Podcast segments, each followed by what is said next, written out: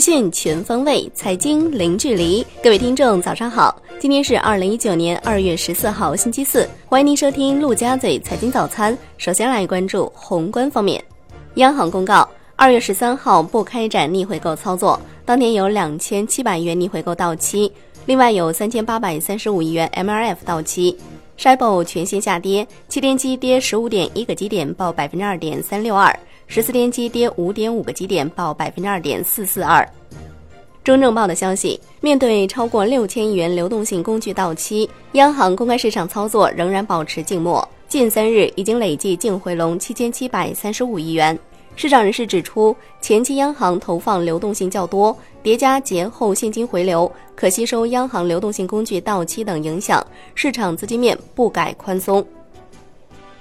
来关注国内股市。沪指收涨百分之一点八四，最终报收在两千七百二十一点零七点，连涨五日。深成指涨百分之二点零一，创业板指涨百分之一点九一，两市再度放量，成交四千七百四十一亿元。香港恒生指数收盘涨百分之一点一六，国际指数涨百分之一点四，红筹指数涨百分之二点一三。全天大市成交升至一千二百一十点一二亿港元。中国台湾加权指数收盘跌百分之零点零七。证监会召开设立科创板并试点注册制相关制度规则征求意见座谈会。证监会副主席李超表示，下一步，证监会及上交所将抓紧完善相关制度规则，稳步有序做好规则发布、人员准备、技术改造等方面的工作，全力落实好设立科创板并试点注册制改革这项工作。港交所日前公布认可的卖空指定证券名单。二十九只港股被加入，其中包括海底捞、药明康德等，有四十七只个股从认可的卖空指定证券名单当中剔除。二月十五号起生效。摩根士丹利表示，外资持有中国 A 股的比例在十年内将从目前的百分之二点六上升至约百分之十，每年 A 股流入资金在正常化后约为一千亿至两千二百亿美元。预料 MSCI 中国 A 股纳入因子在未来五到八年内达到百分之一百，且 A 股在 MSCI 新兴市场指数当中的总权重将达到百分之十三。金融方面，银保监会偿付能力监管部于近期下发对相关风险情况进行书面调研的通知，要求各保险集团公司、人身险公司、财产险公司、再保险公司。就各公司在地方政府债务领域的投资风险暴露情况开展书面调查。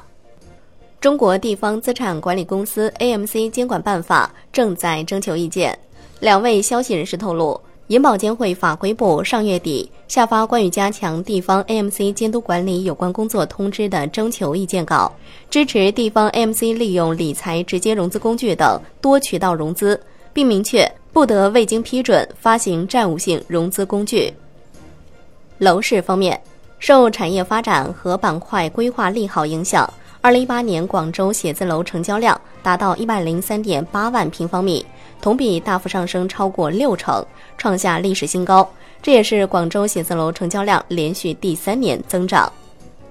海外方面，美国财政部发布数据，尽管美国经济表现持续强劲。但联邦政府的财政压力却仍然是与日俱增。美国国债有史以来首次突破二十二万亿美元，达到二十二点零一万亿美元，在不到一年内又增加了一万亿美元。美国政府二零一九财年一季度预算赤字扩大至三千一百九十亿美元，二零一八年同期赤字两千二百五十亿美元。来关注国际股市。美股连续两日收涨，截至收盘，道指涨百分之零点四六，标普 Y 指数涨百分之零点三，纳指涨百分之零点三。欧洲三大股指集体收涨。商品方面，伦敦基本金属多数收涨，LME 期镍、LME 期铅收跌。国内商品期货夜盘多数下跌，沥青跌逾百分之二。债券方面，国债期货上冲乏力，十年期主力合约跌百分之零点一二。五年期主力合约跌百分之零点零三，两年期主力合约收平。现券十年期主要利率债收益率小幅上行，现券国债交投普遍清淡。发改委发布开展二零一九年度企业债券存续期监督检查和本息兑付风险排查有关工作的通知，要求各省级发改委对辖区已发行企业债券情况开展专项检查，并全面排查2019年企业债券本息兑付等风险。对排查之后存在一定偿债风险的企业债券，提前会同各方制定应对方案，按月进行调度，按照市场化、法治化方式及时推动化解风险。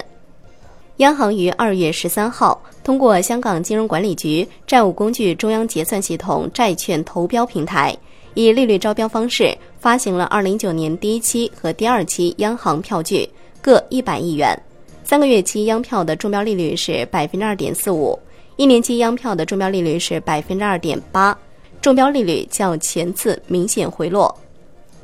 最后来关注外汇方面，人民币对美元中间价调升九十个基点，报六点七六七五，止步三连贬。十六点三十分收盘价报六点七八幺零，二十三点三十分夜盘收报六点七七幺五。好的，以上就是今天陆家嘴财经早餐的全部内容，感谢您的收听，我是夏天，明天同一时间再见喽。